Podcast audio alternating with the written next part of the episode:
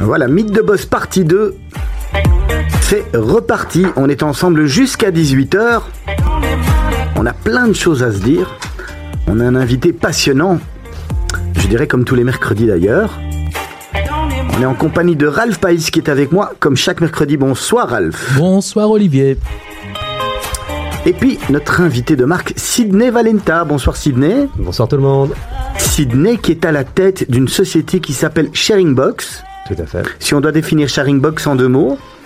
Euh, bah, pour beaucoup, c'est juste un, enfin, les gens qui voient donc la sharing box dans les événements privés, bar mitzvah, bat mitzvah, ils résument souvent notre concept à un espèce de photomaton 2.0, alors que le, le, le vrai, le, vrai cœur de notre business et euh, la vraie, euh, l'ADN de l'entreprise, c'est ce qu'on appelle du photo marketing.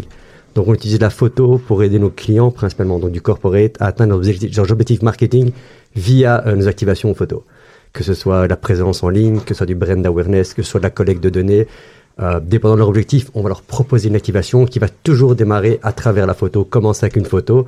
On aime bien s'appeler aussi des conversation starters. Donc il y a tout le côté privé qui est euh, le haut de l'iceberg que beaucoup de gens voient, mais le, le vrai cœur de, de l'entreprise, c'est le côté corporate. Dans, dans, la presse, on t'a déjà appelé le roi des bornes à selfie. Tout à fait, c'est pas, c'est bah, c'est pas, c'est toujours chouette d'être appelé le roi, même si on préfère être l'as. euh, non, on est, nous ne sommes pas des bornes à selfie. C'est, c'est vulgariser ce qu'on fait. D'ailleurs, je me rappelle, donc c'était fin 2012 quand, quand on a lancé euh, l'affaire. Et je suis pas seul, donc je suis cofondateur avec Marc Elkiner, que beaucoup de gens doivent connaître, qui lui maintenant gère, euh, gère l'entreprise aux États-Unis. Euh, on est né avant le mot selfie, donc je crois six mois avant le selfie, on a commencé à lancer notre activité. Et quand le mot selfie est arrivé, tout le monde disait, bah, le téléphone portable arrivé avec sa double caméra, ton business est mort. Et ça a été le contraire, justement. Ça nous a plutôt aidé, ça nous a poussé. C'est ça. Mais euh, en tous les cas, on vous sent passionné, hein, parce que vous avez embrayé directement. Ah, il faut m'arrêter. Euh, ouais, c'est bien. Tant mieux, il y aura de la matière. Pas Ralph. de problème. Non, on, on a l'habitude de, de, de, commencer en fait avec le début. Donc, on a vu que euh, la plupart des personnes dans la communauté vous connaissent en effet de Sharing Box, mais euh, vous avez fait vos études à l'EFEC. Tout à fait. Et commerce extérieur commerce extérieur. Et après les études, euh, vous avez débuté la, la, carrière professionnelle chez Volt Europe et, et iStorm et ensuite chez ING. Est-ce que vous pouvez nous expliquer un petit peu pendant combien de temps vous avez fait et, et, et où, où, tout a commencé en fait? Alors, dans l'ordre, j'ai fait l'EFEC en effet trois ans, gradué en, en commerce extérieur. Euh, de là, après, je suis parti un an bah, rejoindre Marc, qui est mon partenaire aujourd'hui, aux États-Unis, faire pendant un an ce qu'on appelle à Boston un MBE, un Master Business English, que mes parents pensent que j'ai eu, mais que je n'ai toujours pas eu. Parce que c'était une une année très fun. Hein. Boston, c'est 250 000 étudiants dans une ville. Donc, comment voulez-vous vous concentrer quand, ouais. quand vous rentrez de Bruxelles? Euh, Après ça, c'est pas chez euh, que j'ai commencé. C'est chez Computer Future Solutions du groupe S3. C'est des entreprises qui sont spécialisées dans, dans la chasse de tête, en fait. Donc, beaucoup de gens pensent que j'ai fait du recrutement euh, genre Adeco ou Ace. Là, vous faites du, du, recrutement du RH. Pas du tout. Quand vous êtes chasseur de tête, c'est de la pure vente, en fait. Hein. Donc, vous devez vendre un profil d'entreprise et vendre une entreprise à un candidat. Donc, vous jouez avec un peu avec la vie des gens et ce qui est clairement la meilleure école. Enfin, c'est, on aime bien dire qu'on est des vendeurs nés chez nous et ça, c'était la meilleure école pour faire de la vente. Donc, j'ai commencé chez iStore, chez, dans le groupe S3 Computer Future Solutions, qui était numéro un européen. Ouais. Je me suis fait, après trois ans, chasser par des Anglais qui arrivaient sur le marché belge, donc, et, euh, qui est là, était Volt Europe. Et, et après, j'ai créé avec mon ancien patron, euh, la société iStorm. D'accord. Et après, quand j'en ai eu marre, ça faisait plus ou moins 7, 6 ans que j'étais dans l'industrie, euh, j'étais un peu de l'autre côté de, du mur et j'étais chez ING, en fait, dans des compétences en consultance. ING euh, passait, dépensait beaucoup d'argent dans des plateformes comme la nôtre pour les aider à recruter des profils. Et je leur ai dit, pourquoi ils dépensent autant? Ils ont toutes les compétences en interne. Et j'ai créé ma boîte où j'étais leur dire, je vais former vos ressources à recruter sans devoir payer les cabinets comme les nôtres. Donc j'étais un peu joué des deux côtés. Donc chez ING, vous étiez, vous étiez indépendant en fait Tout à fait. Je formais leurs équipes à recruter. D'accord.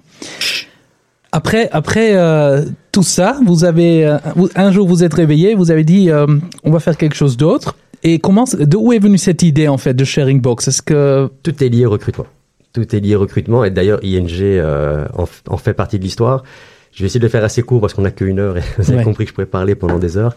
Euh, en deux mots, dans le recrutement, il y a eu deux choses qui sont arrivées la même année. ING, qu'on avait marre de payer très cher des cabinets comme les nôtres, et euh, a décidé de mettre au point ce qu'on appelle un Recommend a Friend Policy. Ça veut dire recommandez-moi un ami pour recruter. ING a été mettre sur toutes leurs plateformes euh, chez leurs employés dire ça c'est tous les postes qu'on a ouverts en interne pour qui on cherche à recruter. Si vous avez des amis que vous recommandez et si on les engage, vous allez recevoir des jours de congé en plus, des un chèques prime, repas, des éco-chèques, ouais. des primes.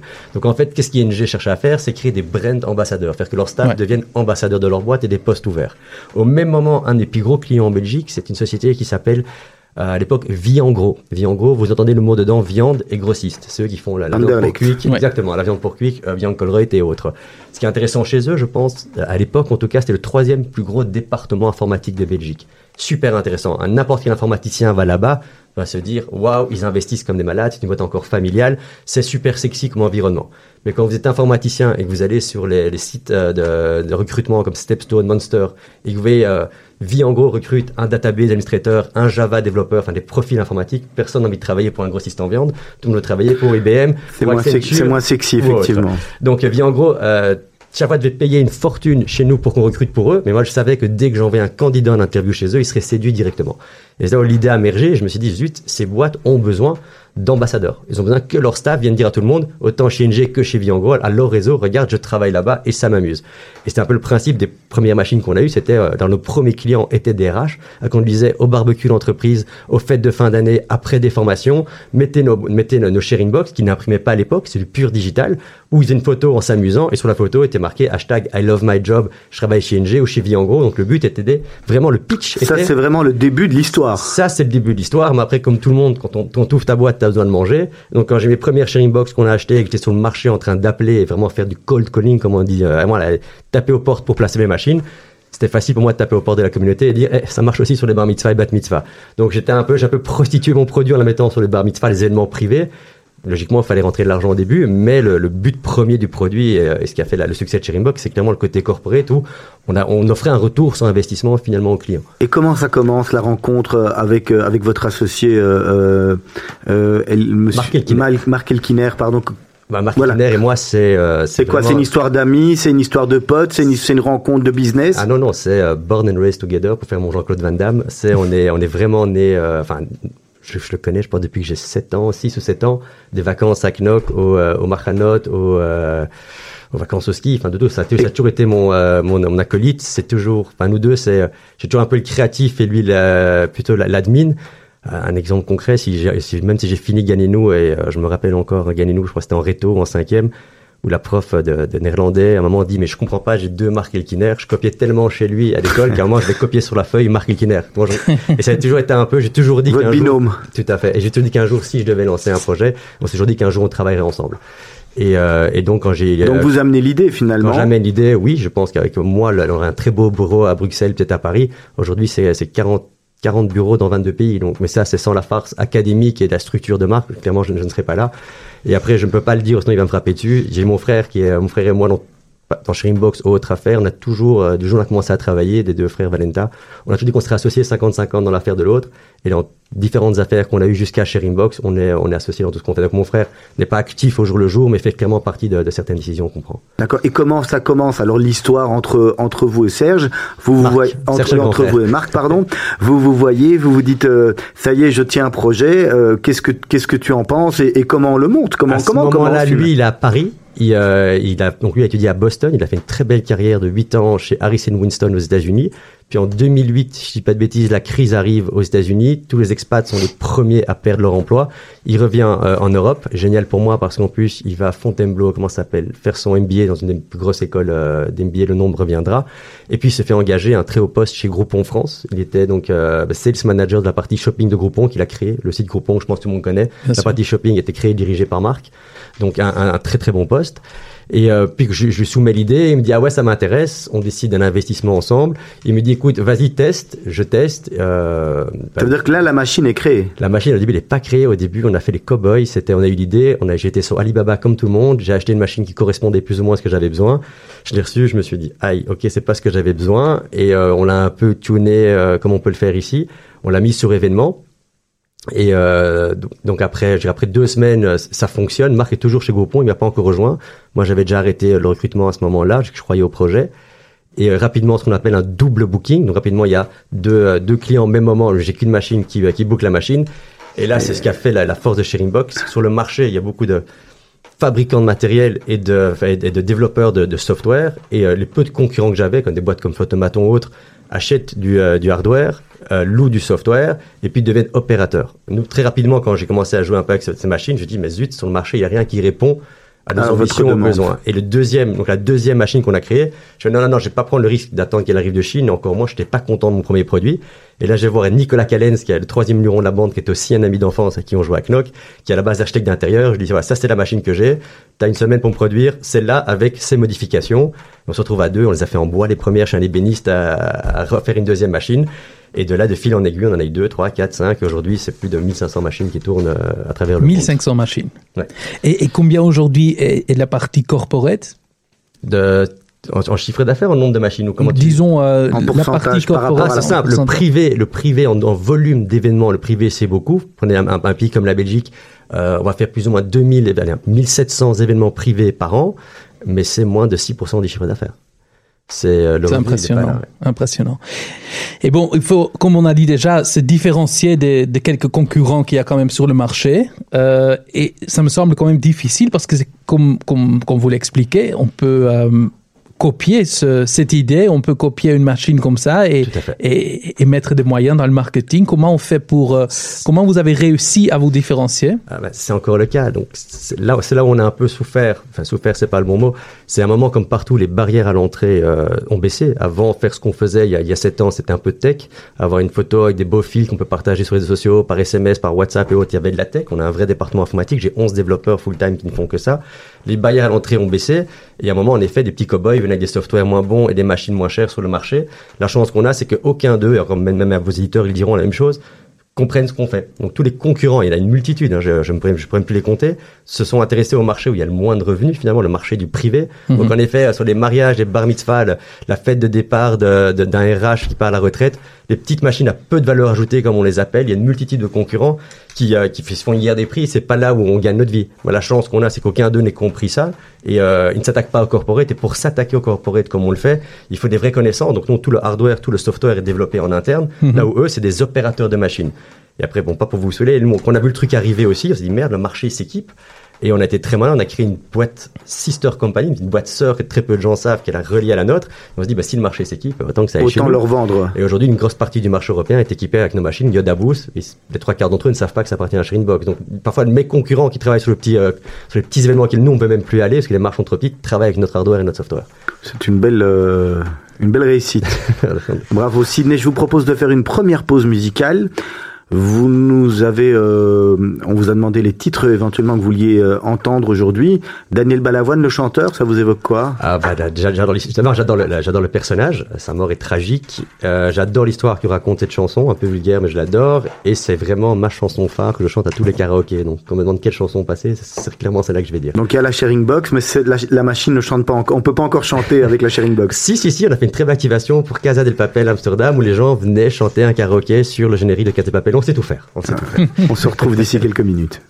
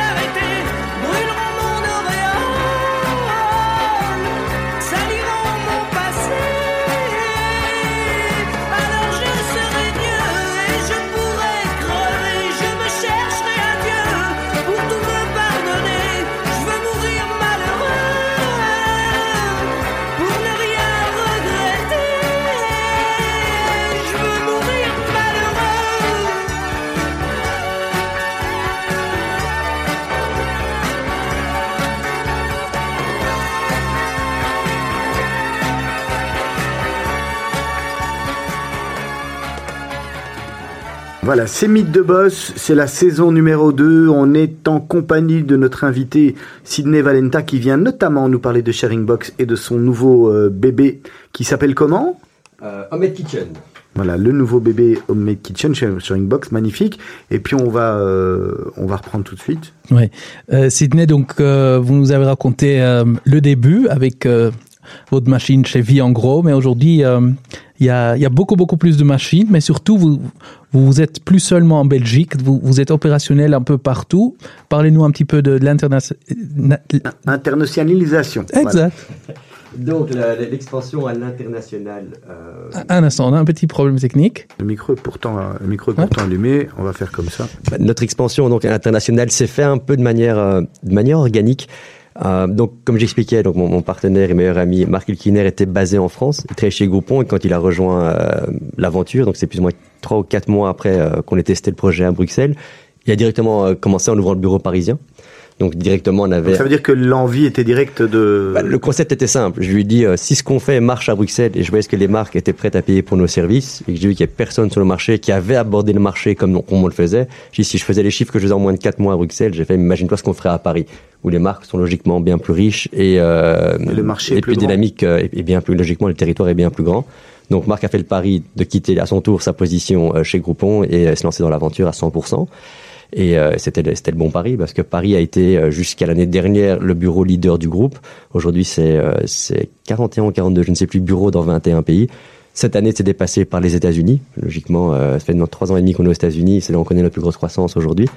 Et là, Mais- c'est votre votre partenaire qui est parti également aux États-Unis pour ouvrir le marché. Exactement. Et là, vous êtes dans tous les États, tout est. euh, C'est pas aussi simple. On est, on a un bureau donc euh, à New York qui est la base, un bureau à LA et euh, des bureaux, des bureaux commerciaux à Boston et Chicago. Euh, comment on a grandi à l'international, si c'est ça la question Il y a eu Bruxelles, Paris, logiquement. Et on a, il y a eu deux stratégies qui ont, été suivies. La première, c'est qu'on a démarré rapidement. On, a eu la chance d'être en contact avec des grosses marques. On a rapidement séduit, surtout en France, des groupes comme LVMH, avec des Dior, des groupes comme L'Oréal, avec des marques comme Cacharel et autres. Et donc rapidement, on a eu des, des besoins, des demandes, une visibilité internationale. Et euh, les premiers bureaux qu'on a ouverts après Paris et Bruxelles, ça a été ce qu'on appelle les distributeurs. Pas mal de gens nous ont vus, ils ont dit, hey, on veut faire la même chose dans ce Ça veut pays. dire une espèce Ouais. de franchise? Exactement. On n'a jamais utilisé le mot franchisé, franchiseur, car ça nous, euh, pour devenir franchiseur, tu as énormément de, de contraintes. de de- contraintes légales, exactement, et d'obligations envers ton franchisé. Donc, on a préféré faire un modèle plus simple qu'on appelle des distributions. Et on s'est dit, OK, on avait des pays vraiment très exotiques, des, des Maroc, Algérie, Tunisie, le Liban était la première d'ailleurs. Et on s'est dit, eh ben, c'est une bonne manière quand tu es en start-up, logiquement, tu as besoin de fonds, donc c'est une bonne manière de financer l'activité et, euh, et de rapidement finalement mettre des pions sur l'échiquier, avoir des bornes un peu partout. Et euh, donc, on a eu deux expansions. Une qui était en mode distribution avec les pays exotiques, Mexique, Panama, Guatemala, euh, République tchèque, euh, enfin, je ne sais même plus vous les citer. Et après, les gros pays, logiquement, où là, ça nous intéressait, il y avait plus de marge à prendre, et là où les gros headquarters des grosses entreprises étaient, ça, on les réservé pour nous. Belgique, France, Allemagne, Suisse, États-Unis, Hollande, tout ça sont, sont des pays qui sont à nous. Et les autres pays un peu plus exotiques sont des pays en distribution. Ça veut dire que de temps en temps, il y a des réunions. Est-ce que vous organisez des, des réunions? Vous faites venir tous les, euh, Ah ouais, ouais. les distributeurs et euh, C'est très chouette. Chaque année, euh, on fait, on fait ce qu'on appelle la Sharing World et tout le monde est invité. On fait ça à Bruxelles parce que c'est le point le plus central et tous les bureaux distributeurs ou les bureaux de Sharing Box sont pendant trois jours, enfin deux à trois jours à Bruxelles avec une première journée où il y a logiquement un, un gros, une grosse présentation des, des fondateurs. On explique les chiffres de l'année passée, la stratégie de l'année prochaine, ce qui a marché, ce qui n'a pas marché. Après, toutes les équipes pendant, deux jours enfin, se, se divisent en workshop, les designers d'un côté, les opérationnels d'autre, les sales de l'autre, les admins, où chacun apprend et euh, c'est très très intéressant quand tout le monde échange et ça se termine par une énorme fête. Aujourd'hui, sur notre payroll, à nous, c'est un peu plus de 150 employés total dans le projet. Je crois qu'on approche les 300 personnes. Et donc, une fois par an, on loue le, le Jam Hotel ici à côté où tout le monde est dedans. Et on fait, on fait trois jours de sharing world qui est, qui est assez sympa. Je trouve que la moyenne d'âge Ouais, de la boîte, elle dépasse pas les 27, 27 ans. Donc, c'est très très jeune et très dynamique, quoi. C'est la fête. C'est, c'est une grosse fête, ouais. c'est ça la musique qu'on entend euh, dans tout Bruxelles. Peut-être vous pouvez nous, nous donner une petite idée combien ça coûte. Donc j'ai une société, euh, Cacharel par exemple, j'organise une soirée pour mes employés ou, ou une présentation et euh, je mets une machine chez vous. Euh, co- comment ça se passe? C'est super dur à répondre. Alors, je peux te donner du minimum. Il n'y a presque pas de maximum.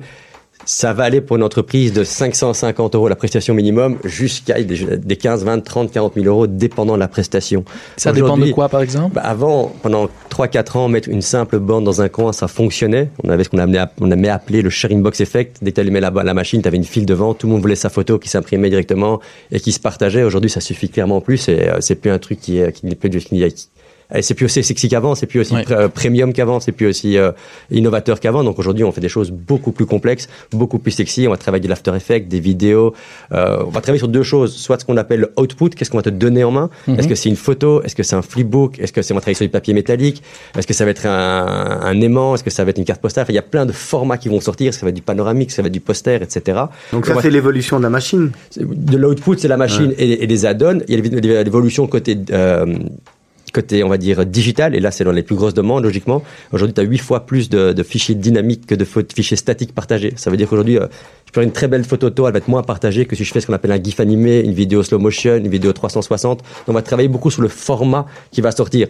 Aujourd'hui, mettre une bête bande dans un coin, ça marche pratiquement plus. Qu'on va retrouver sur des plus petits événements, un plus petit budget, pour les gens, un petit souvenir. Tu veux des soirées comme euh, des grosses marques de, de Cacharel, enfin, les marques sexy que tu connais, que vous connaissez, donc que vous citez, vont être en moyenne entre 1200 à 7 8 000 euros la, la prestation. et, et alors il y a des sociétés aussi qui veulent acheter cette machine peut-être? Mais là, c'est ce que j'expliquais. Donc, la, la, la, la société Yoda Boost, la société, la société sœur, dès qu'on sent que de toute façon le client veut s'équiper, alors on va, on va le, le pousser vers l'achat de matériel. Mhm.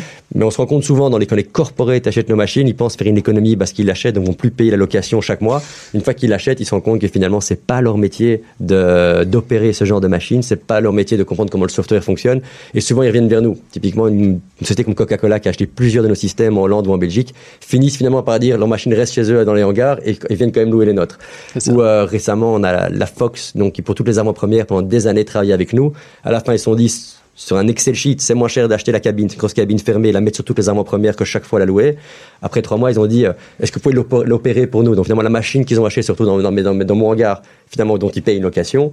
Et euh, chaque fois qu'ils veulent la mettre sur un événement, pour une avant-première au cinéma et autres, c'est mes équipes qui vont l'opérer. C'est l'évolution est très très important parce que si euh, on n'avait pas pensé à toutes ces évolutions, euh, ça s'arrête à un moment donné. Je veux dire, euh, ça, ça devient. Faut- Et, et c'est qui qui s'occupe de, de, de ça? Il y a, quelqu'un qui s'occupe. Il euh, faut, il faut continuer à innover et le mot, enfin, le mot innovation, il est, euh, il, il veut tout dire et rien dire. Tu typiquement, mes, mes équipes commerciales, elles aiment bien dire, parfois quand il y a un peu des creux, que les chiffres sont pas là, elles vont dire ouais, mais on n'a pas d'innovation, Sydney, il n'y a pas de nouvel hardware, il n'y a pas de nouveau software. Et, euh, et ça a été, un- ça a été un moment un peu, un peu un, le talon d'Achille de la boîte. Il y a 3-4 ans quand la France était vraiment, on était seul sur le marché, c'était un marché donc qui était vraiment qui s'ouvrait à l'international, on était les seuls, c'était génial pour nous, on, on surfait sur la vague, il y avait personne derrière nous. Et en France, on s'est rendu compte qu'il était le plus gros marché, qu'on était à, je fais vite, qu'on était à on atteignait 70% du revenu du bureau français et c'est ce qu'on appelle des demandes entrantes ou du repeat business. Donc 70% de mon revenu, c'est plus des commerciaux qui allaient chasser le client, c'est les clients qui envoyaient des demandes. Et ça, c'est ce qui, euh, si t'es pas prudent, c'est ce qui va tuer ta boîte en tant qu'entrepreneur. Pour moi, ce qui tue mes commerciaux, l'innovation, elle vient du client. Ça veut dire c'est en parlant avec le client qui va déceler ses besoins, quand il déceler ses besoins, tu vas arriver avec une solution. Et c'est ce qui a failli tuer chez Inbox à un moment, c'est comme moi, et c'est un peu euh, mon rôle dans différentes boîtes que j'ai, je suis quelqu'un, j'adore la stratégie et je suis quelqu'un d'assez créatif. Malheureusement, quand tu, quand tu, quand tu crées une startup comme la nôtre qui, qui atteint la taille qu'elle a aujourd'hui, que tu le veuilles ou non, tu t'éloignes plus à plus du marché, donc tu es de moins en moins en contact au marché, tu te retrouves à gérer des, des problèmes RH et autres. Et, euh, et donc c'était un peu mon, mon, mon, message à mes commerciaux, j'innoverai que quand vous me remontez les besoins que vous avez. Ouais. Alors Sidney Valenta, Serge, euh, euh, Ralph Païs, pardon, nous allons nous retrouver d'ici quelques instants. Tout de suite le flash d'informations présenté par Élise Jamel.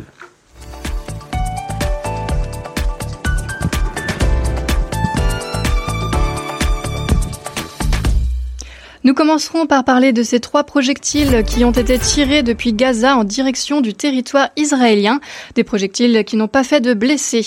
Nous poursuivrons avec le plan d'annexion de la vallée du Jourdain du Premier ministre Benjamin Netanyahou, une promesse faite à une semaine des élections.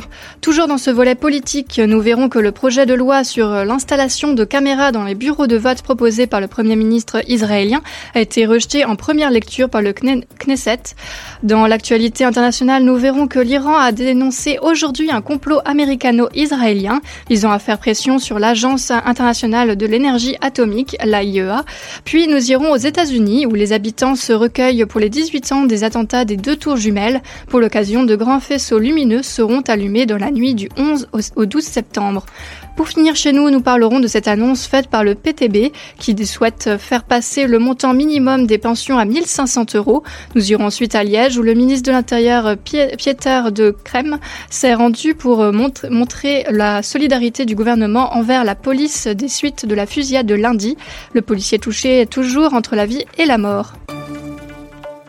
On se retrouve dans une petite demi-heure pour développer toutes ces informations. En attendant, je vous laisse avec la suite de votre émission Meet the Boss. Voilà, on va continuer, merci beaucoup, on va continuer notre, euh, notre direct de Mythe de Boss qui est euh, très intéressant, je dirais même euh, passionnant avec euh, Sidney Valenta, Ralph Païs et votre serviteur Olivier Sokolski. On en était où? On parlait de, de, de l'évolution et, et, et, tous, les, tous, les, nouveautés qui viennent aussi pour, pour une grande partie des, des clients finalement. Hein Exactement. Donc le besoin de, ce que l'outil va, va est amené à faire va venir de, du client. Et après, en effet, on a une équipe qui développe du hardware, donc du matériel, que ce soit enfin, l'extérieur de la borne, tout ce qui va être l'expérience utilisateur. Et j'ai des équipes logiquement software qui proposent tout le temps d'innovation software. Mais tout ça ne sert à rien de proposer des choses si on ne sait pas à quoi elles vont se servir. Comme je dis, nous, l'ADN de Sharingbox, c'est D'ailleurs, si tu viens chez moi au bureau et tu entends quelqu'un dire photoboost, photomaton sur le floor chez mes commerciaux, je le prends, il va faire un tour dehors. À aucun moment on ne se présente comme une boîte qui est une boîte de photoboost ou de photomaton. On se présente vraiment comme une boîte qui fait du photo-marketing. Donc, on va déceler un, besoin chez le client, on va dire on a une réponse pour t'aider, mais on la fera à travers une activation photo. Ça, ça veut dire que votre, euh, votre valeur ajoutée, c'est votre, votre base de données? Ça dépend, ça dépend le besoin du client. Si un client vient nous dire euh, je cherche à collecter des données, on va lui proposer un système qui va aider à collecter des données, tout simplement. Euh, si un client nous dit moi je veux augmenter ma visibilité sur les réseaux sociaux, on va lui proposer une activation qui va susciter un partage des gens. Donc chaque fois, dépendant du, besoin du client, on va proposer autre chose. C'est vrai qu'il y a 3-4 ans, on surfait vraiment sur la vague de c'était la course aux data et euh, on, aimait on aimait bien dire dans le mot dans le pitch sharing box, we collect data with a smile. Les gens sourient devant la machine et on chope leur data. ça a été clairement euh, un, des, enfin, un des, des, motos de la boîte.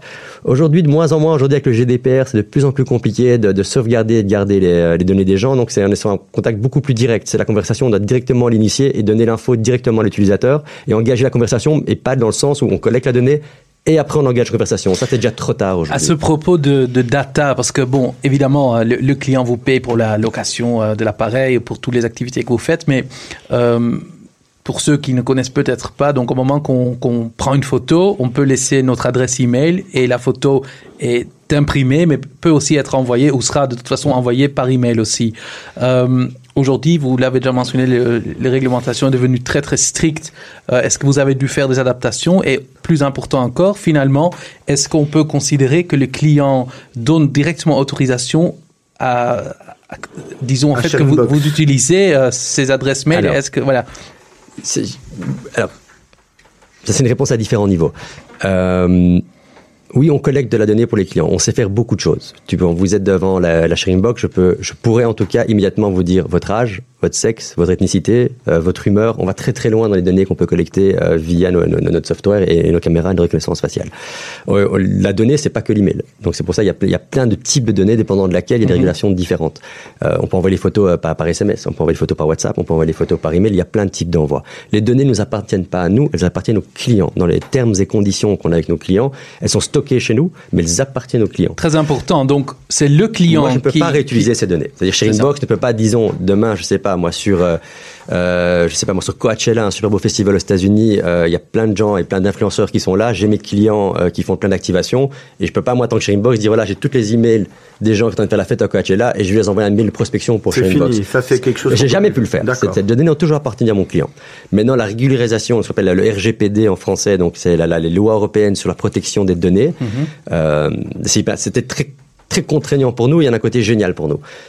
Super contraignant parce que la chance qu'on a la Commission européenne comme client, c'est un appel d'offres qu'on a gagné il y a plus de trois ans, on l'a gagné il y a deux ans. Donc on équipe la Commission européenne pour toutes leurs activations. On a des bornes à l'année chez eux d'ailleurs, dans tous les bas, dans, dans, dans le Parlement ou à la Commission. Et ces lois sont extrêmement contraignantes. Ça nous a coûté extrêmement cher en temps, en hommes et en, et en frais d'avocat et autres pour se mettre à jour et aux normes.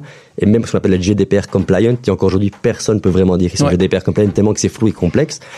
Mais vu que c'est extrêmement flou et complexe, beaucoup, on a parlé beaucoup de petits concurrents qui sont venus gratter des parts de marché, n'ont pas les épaules ni l'infrastructure pour se mettre à ces normes. Ce qui fait qu'aujourd'hui, même les petits qui sont essayés de venir gratter des parts de marché, des parts de marché sur les gros clients corporate, aujourd'hui, on a des clients corporate qui parfois travaillent avec certains concurrents, reviennent chez nous et dire, on n'a pas le choix de travailler avec vous chez Rimbox car vous êtes les seuls qui avaient une charge GDPR. Vous êtes les seuls chez qui je sais que, parce que demain, vous, Vous êtes êtes à jour. bah, demain, vous êtes Nestlé, vous travaillez avec une société euh, de photobooth, et la société photobooth ne respecte pas les normes GDPR, Ouais. mais c'est Nestlé le client, Nestlé peut avoir, on va laisser les amendes, que la Commission européenne dit, après, il faut voir s'ils vont les, les, les appliquer. affliger, les appliquer, ça va parfois jusqu'à 200% du chiffre d'affaires total de la boîte, c'est complètement, ils veulent faire peur pour être sûr que, Ouais. et euh, donc finalement, ce qui était pour nous au début, euh, on se dit, zut, qu'est-ce qui va nous arriver, ça va coûter cher, c'était un gros investissement aujourd'hui. Euh, C'est bah, une force. C'est une force parce que c'est, clairement fait partie de notre pitch aujourd'hui quand on répond à des appels d'offres ou quand on va voir des clients. Et donc, en gros, ceux qui pensent peut-être que la valeur de Sharing Box est en partie aussi, euh, peut être mesurée aussi par le fait que vous, détenez des centaines de milliers d'adresses. Elles sont pas à nous. Euh, sont pas à vous, donc. Comment vous faites euh, Parce que finalement, vous avez, vous avez com- combien de machines euh, en circulation un peu plus de 1500. Com- comment, on- comment on fait une expansion pour avoir 1500 euros, car 1500 machines, car j'imagine qu'à un moment, ça forcément engendre des frais. Est- Est-ce que les, les fonds qui rentrent sont suffisamment conséquents que pour pouvoir euh, investir dans des machines, ou est-ce qu'à un moment, vous avez dû faire appel à des investisseurs privés, à des capitales, euh, à des, à, des sociétés de capitaux euh, La chance du, projet, c'est que deuxième mois était cash flow positif. C'est un projet qui était extrêmement bien. Enfin, c'est facile de dire après coup. Hein. C'est pas qu'on était des génies. On l'a bien exécuté. C'est, on est vraiment. euh, ben, j'étais- deux fois déjà parlé à Solvay Entrepreneur. Et euh, parce qu'on a vraiment, on a la caricature de la start-up. On a vraiment fait ce qu'on appelle de nouveau chez Jean-Claude Van Damme, mon Jean-Claude Van Damme, euh, bootstrappé. Et je pense que si on avait levé des fonds dès le début, on se serait planté. La force de Sharing Box, c'est qu'on a vraiment commencé, Marc et moi, où lui il travaille encore chez Groupon et moi je fais encore un peu de recrutement sur le côté, à vraiment euh, chaque euro gagné euh, était dépensé dans la boîte et qui fait qu'on était rentable. Deuxième mois, deuxième mois, on était rentable. La boîte a toujours été rentable, n'a jamais perdu d'argent. Euh, la seule fois où les premiers capitaux sont rentrés, c'est quand la boîte elle a eu 18 mois ou 2 ans. Euh, on venait d'ouvrir le bureau à Dubaï et on reçoit un coup de fil au bureau de Bruxelles d'un certain Selim Chidiak. Pendant que je lui parle, je google son nom et je me rends compte que c'est le CEO de Red Bull Monde, euh, États-Unis. Donc je dis qu'est-ce que pourquoi il m'appelle? Lui Il a vu le projet à Dubaï et il avait directement compris où on voulait aller. La boîte était très jeune, il a il avait compris, il avait compris la force du projet. Il a dit ça m'intéresse, je veux rentrer chez vous. Là, on a été comme très- investisseur comme investisseur. Nous, on n'avait pas besoin de capitaux, mais on s'est dit, enfin, de nouveau chez de Van Damme, désolé, ce qu'on appelle du smart money. c'est on a besoin de, ce- de, de- de son cerveau. Donc, on, la chance qu'on a eu, c'est qu'on s'est mis une valeur très très haute. Et si tu veux rentrer, c'est à ce prix-là, car nous, tes capitaux nous intéressent pas tellement, sauf qu'ils sont très hauts, parce que la boîte était vraiment le vent en poupe, mais ça nous intéresse tes connaissances et ton réseau. C'est un vrai coup de bluff à ce Et euh, moment-là. plus ou moins, enfin, il s'est pas planté. Enfin, il a fait un Ouais. bon investissement. Donc, Célim est rentré dans le projet. Ça nous a aidé déjà à gagner en crédibilité et en maturité. On avait quand même quelqu'un qui était CEO du, du groupe Red Bull. Donc, il nous a forcé à, ré- enfin, à réorganiser nos, nos façons dont on faisait du reporting, à réorganiser nos PNL, à réorganiser nos plans financiers. Donc, c'était très Au-delà, agréable. au-delà de l'apport financier, c'est un vrai apport. euh, Exactement. C'est c'est un vrai apport. L'apport financier, c'était génial. C'est cherry on the cake. Ça nous a permis d'aller plus vite, mais on n'en Ouais. avait pas besoin. Et, euh, et aujourd'hui, nous sommes dans une autre phase où il y a un énorme industriel japonais qui est rentré au capital de la boîte. Mais ça, de nouveau, c'est peut-être pas vraiment parce qu'on a. C'est un moment là, la boîte avait pas vraiment besoin de ce capitaux. C'est juste qu'à un moment, on Marc et moi, on avait quand même des- encore des plus grosses ambitions. Et si on voulait vraiment y aller, il fallait vraiment encore financer euh, nos ambitions. On se dit, voilà, soit on, on continue à faire notre bout de chemin qui fonctionne bien, soit on se dit, ok, maintenant on va très très loin. On, va encore plus vite et on va encore plus loin. Et on va chercher les capitaux sur le marché. Mais ça n'a jamais été les capitaux pour combler un trou ou pour combler une perte ou, ou pour financer une croissance. C'est juste, voilà, on va aller plus vite. Allons voir si on sait être plus gros avec un partenaire. euh, avec un partenaire, euh, mais pas un partenaire, c'est pas un fonds d'investissement avec un partenaire avec qui on a des vraies synergies. Donc DNP qui est rentré au capital de Sharingbox, c'est un groupe qui fait 11 milliards par an, 1,5 milliard des 11 milliards qu'ils font. C'est dans la photo, enfin tout papier photo que vous avez en main, et euh, à part Kodak. C'est, Donc il y avait une vraie synergie sur ce. C'est notre fournisseur d'imprimante. C'est, euh, c'est le plus gros fournisseur de papier au monde. Dès que vous avez une photo imprimée en Europe, si c'est pas une Kodak, c'est fait par eux. Et comment ils arrivent chez vous On a été chez eux. Vous êtes allé chez eux, ils étaient direct. la- comment ça se passe Bah, au début, on avait un autre fournisseur d'imprimantes. Mhm. Et bon, on imprime quand même plus de 15 millions de photos par an, donc c'est quand même des gros coûts. Et quand on a été euh, chez eux, on s'est dit, on avait un bluff. Ma marque et moi, on s'est regardé, on se dit, pour qui nous voit? C'est quand même un monstre de l'industrie. On se dit, ben, on a changé tout notre parc d'imprimantes chez eux. À ce moment-là, on avait 700 machines. On se dit, OK, on met nos 700 imprimantes à la poubelle. On va chez eux, on toque à la porte. On a brûlé beaucoup de cash. On se dit, c'est un coup de poker. On, on renouvelle toutes nos machines chez eux. On achète 700 imprimantes chez eux. En une fois, il y a Qui 700 fait- imprimantes qui sont qui ont été commandées. changées, exactement. Là, on, on est, on est Donc sur un coup de bluff. non, on en avait besoin. C'était Ouais. c'était bien de rénover le parc aussi. Et, euh, donc d'un coup, on s'est fait red flaguer chez eux. Et comme par hasard, ils nous ont invités au gros salon de la photo qui s'appelle Photokina en Allemagne. Ils nous invitent dans leur parce qu'on dit un gros client. Se trouve qu'après un an dans leurs imprimantes, on dit un gros client de papier chez eux. Ouais, c'est ça, ils voient finalement et ils que. se disent, euh, et c'est pour ça on va leur dire, ben voilà, euh, maintenant vous avez combien de dépenses chez vous euh, Ils nous invitent, on, on échange, on leur explique nos ambitions, on leur dit, ben nous on n'est pas contre vous avoir au capital.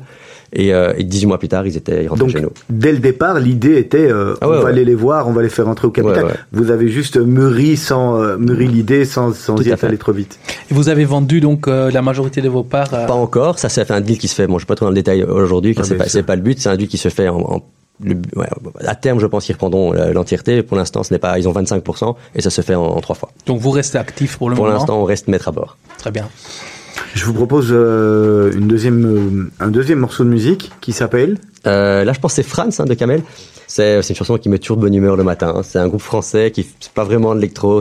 personne ne sait vraiment comment tu, tu appelles ça, mais je trouve ça un chouette rythme qui fait danser dans sa voiture. On se retrouve tout de suite.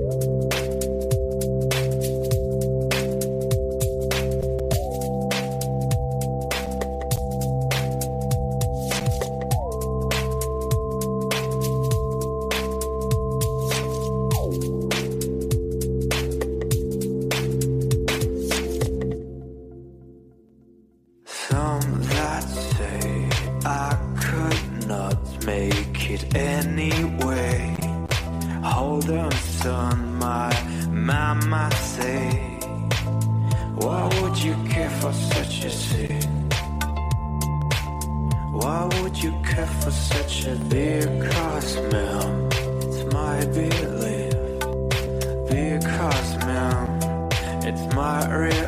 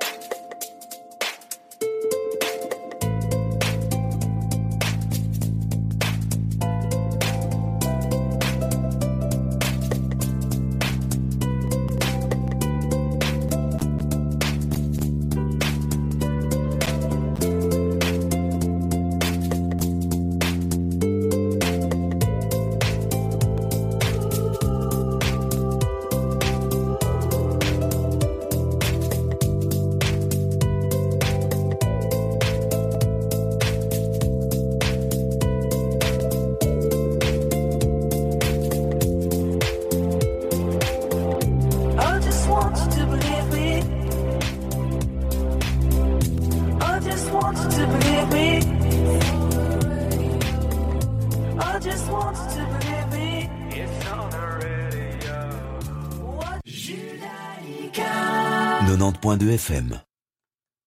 Radio Judaïka et Qui m'aime me suivre production présente J'aime Valentine. Mais bon, La vérité, c'est que je suis pas du genre à me poser beaucoup de questions. moi. Enfin, si, au contraire. Au contraire, je me pose beaucoup de questions. Après, je pense que c'est pas les bonnes. une pièce de théâtre qui parle de juifs ou pas, un peu de musulmans aussi, et surtout d'identité. J'aurais adoré être un mec engagé qui se bat au quotidien pour changer le monde.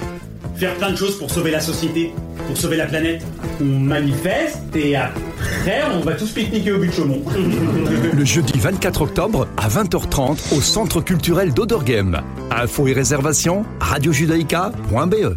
Voilà, c'est une pièce de théâtre qui a eu beaucoup de succès, qui a déjà été jouée en France, que Radio Judaïka organise ici à Bruxelles. C'est le jeudi 24 octobre. Il y aura une chouette soirée euh, à passer, pleine d'humour, pleine de, pleine de choses intéressantes. Vous pouvez réserver euh, les places sur le site de Radio Judaïka, www.radiojudaïka.be. Vous pouvez également réécouter toutes les émissions de Radio Judaïka euh, sur notre sur notre site internet également. Et puis nous sommes toujours en, en compagnie de, de Sidney Valenta, qui est euh, ô combien passionnant, de Serge Bézère et de votre serviteur Olivier Sokolski, euh, de Ralph Païs. c'est fou, hein, Serge, comme il nous manque. Hein, de Ralph Païs et euh, de votre serviteur Olivier Sokolski pour la, la dernière partie d'émission. Euh, euh, on va continuer euh, Oui. sur, sur votre sur votre nouveau bébé. Oui, il y, a- il y a un nouveau venu. Il y a un nouveau venu. Enfin, on a parlé de Sharing Box. Enfin, on n'a pas parlé de la Wash avec mon frère, mais c'est encore une autre histoire qui est pour moi la, la plus marrante. C'est qu'avec mon frère, comme je l'expliquais, on est associés dans tout ce qu'on fait. Donc, on a Sharing Box. On est leader européen, si pas mondial dans ce qu'on fait. Je sais pas prendre une photo. Avec mon frère, je crois qu'il fait 3 tonnes de linge par jour dans la marchéterie qu'on a. J'ai jamais lavé une chemise de ma vie. et là, maintenant, on, on s'est lancé dans, dans la cuisine, cuisine virtuelle, comme on dit, et je sais pas faire cuire un œuf. Et là, ça veut dire que vous êtes toujours dans le même le même actionnariat. Il y a vous, votre frère et, et Marc Elkiner? Non, la marque Elkiner malheureusement fait pas partie de la partie ou pas encore. On verra, on verra ce que le futur nous réserve. Pour l'instant, c'est moi, mon frère et on a un très très chouette partenaire qui s'appelle Elliot Bremans, un peu plus jeune que nous, qui, euh, qui a rejoint, avec qui on a proposé le projet et euh, parce qu'on avait besoin de quelqu'un au jour le jour dans l'affaire, quelqu'un qui a une expérience dans l'oreca, ce qu'il lui l'avait. Et le profil nous a séduit, donc on est on est à trois dans l'aventure. Et ça s'appelle Homemade Kitchen. Homemade C'est quoi Kitchen. C'est Alors, quoi. Expliquez-nous. Le enfin, de nouveau, je pensais avoir inventé le fil à couper le beurre et finalement pas.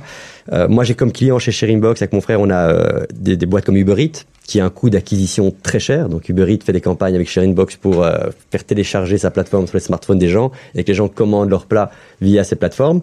Et un jour, je vais manger, je crois que c'était chez Mito Pat, donc le nouveau restaurant Mito à Uccle ou XL, je ne sais plus. Et là, je vois, je connais très bien la, personne qui gère, et je vois qu'il éteint les tablettes Uber. Je me dis, qu'est-ce que tu fais? Euh, Il me fait, écoute, mon restaurant est plein, je dis pizza, j'ai pas le temps de livrer les clients Uber. Et là, je me dis, attends, moi, Uber me paye une fortune pour que des gens aillent sur leur tablette, et c'est- donc, ils ont un coût d'acquisition client très cher, et ces gens qui sont sur la tablette et veulent commander, là où Uber va enfin gagner sa vie, toi, t'éteins les tablettes, donc il n'y a plus d'offres.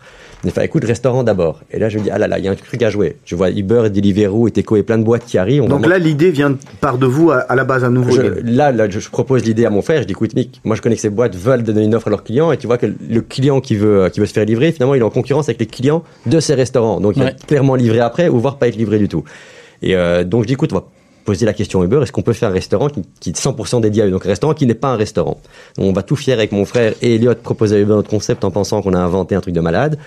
Et là, Uber nous dit, mais ce que vous appelez dans le jargon, on appelle ça le dark kitchen ou la cuisine virtuelle. En France, c'est le plus gros pan d'expansion d'Uber. Et en Belgique, il y a un ou deux qui commençaient à s'y tester et clairement, ils étaient intéressés par le projet. Donc, ce qu'on a voulu faire, nous, c'est donc, c'est, euh, ce qu'on appelle la cuisine virtuelle. Donc, on a une cuisine, on réunit ce qu'on appelle des type food, donc des, des, des, euh, des, des- sortes de, de, de, de, food différents. On a une a comme, pizzeria, euh, on a une pokeria, on a, euh, on fait ce qu'on appelle des big maquis, des grands maquis. On a, on a des nems, des, des- c'est- magnifique, c'est des, des nem comme on dit. On a un salad bar. Enfin, on a plein de bars, des restaurants différents. On a essayé de faire des, des, tous des plats finalement qui avaient une base commune, histoire d'avoir une économie d'échelle. Et dans la cuisine, finalement, sur les plateformes Uber et Deliveroo, le client il pense qu'il a six restos différents. Mais en fait, il y en a qu'un. Donc, ça nous permet finalement d'être d'être présent sur les plateformes quand on avait six restaurants Sous six enseignes différentes? sous six enseignes différentes sur les plateformes comme Uber et Deliveroo. On a vu que finalement, ça intéressait quand même les familles, typiquement, enfin, notre réseau, quand on a testé le projet, de se dire, bah, ma, ma femme, elle veut commander une salade, moi, je veux une pizza, et ma, fille veut un sushi. Et on s'est rendu compte, finalement, qu'on a beaucoup de commandes en direct sur notre plateforme à nous, si vous allez sur le site homemadekitchen.be, où là, les gens peuvent commander les six cuisines en une fois. Ce que Uber Eats et Deliveroo ne proposent pas. Et là, on s'est rendu compte que ça fonctionnait aussi. Donc, on a, ça veut dire que les femmes ne cuisinent plus? euh, si elle cuisine encore, c'est pas. enfin, J'aimerais bien te dire donc la commande que chez nous, mais c'est pas encore le cas. Mais euh, ben voilà, on travaille tous et on sait tous qu'aujourd'hui euh, c'est parfois plus facile de, de, de vite commander. On appelle ça homemade kitchen quand on essaie dans la mesure du possible de tout faire. C'est pratiquement pour 90 5% de nos produits, tout est fait sur place et c'est frais. Et c'est aussi un peu, c'est un peu ce qu'on aime bien dire, c'est un peu du junk food ou du street food, mais frais. C'est un peu l'alternative à vite passer prendre un McDo. Ben non, voilà, il a un poké, c'est des produits frais. Il a une salade, c'est des produits frais. Euh, nos pizzas, on a un pizza hello qui fait lui-même euh, sa pâte, qui est pétrie sur place, etc. Donc c'est quand même, des- c'est un peu street food, c'est des produits qui vont vite, mais c'est frais, c'est fait sur place. Combien de personnes?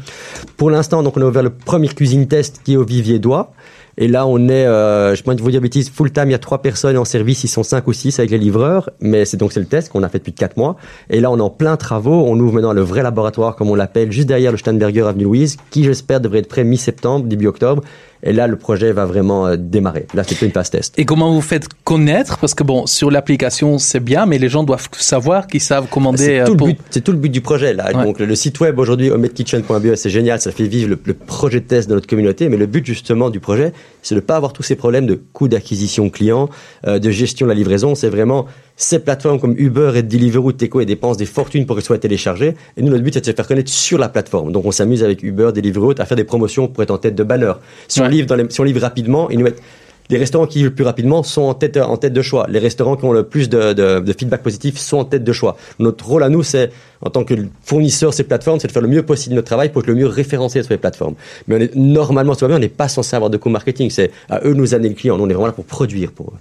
Et vous avez encore des projets euh, pour Homemade Kitchen, entre autres pour- Pour mettre Kitchen, voilà, je vais pas en parler trop vite, mais le- de nouveau, comme Sharing Box, le but c'est d'aller rapidement euh, à l'international et on est déjà en train de regarder les ouvertures dans, dans des pays limitrophes. Ouais. Nous n'allons pas trop vite. La Belgique est suffisamment euh, mûre pour, euh, pour vendre de la nourriture sans, sans vitrine? Bah, de nouveau, je touche du bois. Quand je vois ce qu'on arrive déjà à faire avec le, alors je dis comme des cow-boys, j'exagère, mais avec la petite expérience qu'on a fait là ces quatre derniers mois en voulant testant le, produit, on est quand même très très content des, des volumes faits et de, surtout de la satisfaction des clients. Donc euh, oui, à première vue, quand je vois qu'il y a d'autres acteurs qui sont déjà lancés comme nous, il y en a très très peu pour l'instant qui se disent qu'ils ne sont pas satisfaits du projet. Très bien. On va passer tout de suite à la, à la dernière partie de l'émission.